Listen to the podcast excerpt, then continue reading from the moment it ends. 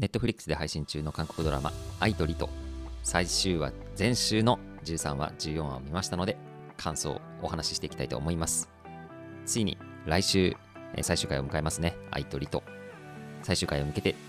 今回13話14話ではかなりストーリーが進みました。クライマックスへ向けてですね盛り上がってきております。見どころいきましょう。1つ目ストーカーになったサンス。ギョンピルとスヨン。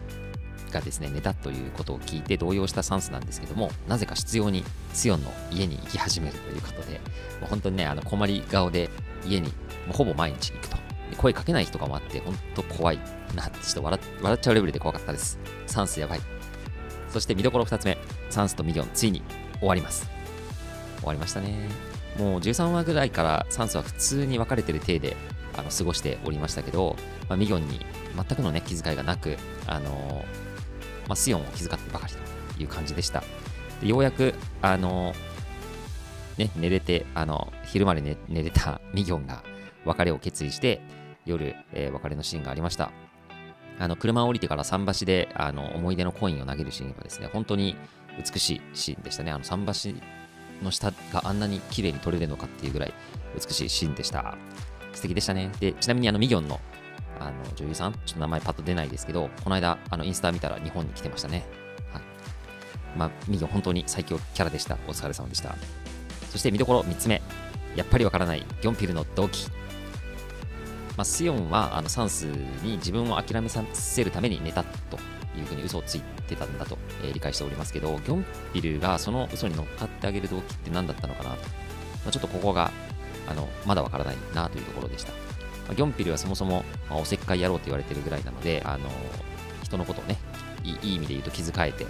あの助けてあげたいっていう気持ちがあったのかもしれないんですけど、まあ、ミギョンのこと好きだからあのそういう協力をしたのかなっていうふうにも思ったんですが、まあ、ミギョン、ね、家お金持ちでいとこに別れさせられたっていう過去があるので、まあ、復縁ってねあんまり現実的じゃないなとも思っていて、まあ、ギョンピルのまあ動機が本当に何だったのかっていうのはちょっとまだ謎だなと思います。まあ、いい人といえば、今回はスヨンの送別会に来たチーム長と、えー、スヨンのシーンね、本当にあの短かったですけど、いいシーンでした。チーム長ね、めっちゃ実はいい人じゃんっていうので、泣けるシーンでしたね。そして最後、見どころ4つ目、クレイジースヨン。えー、14話の、えー、ラストシーンですけども、まあ、転属が決まってですね、えー、ジョンヒョンとも別れて、まあ、サンスともなんかデートしていい感じだなというところだったんですけど、転属当日、えー、退職届がロッカーにあったみたいな感じで、まあ、急に辞めて、おそらくですけど、田舎に帰ったのかなと思います。もうここまで来るとね、もう登場キャラみんなちょっと呆れてましたけど、本当に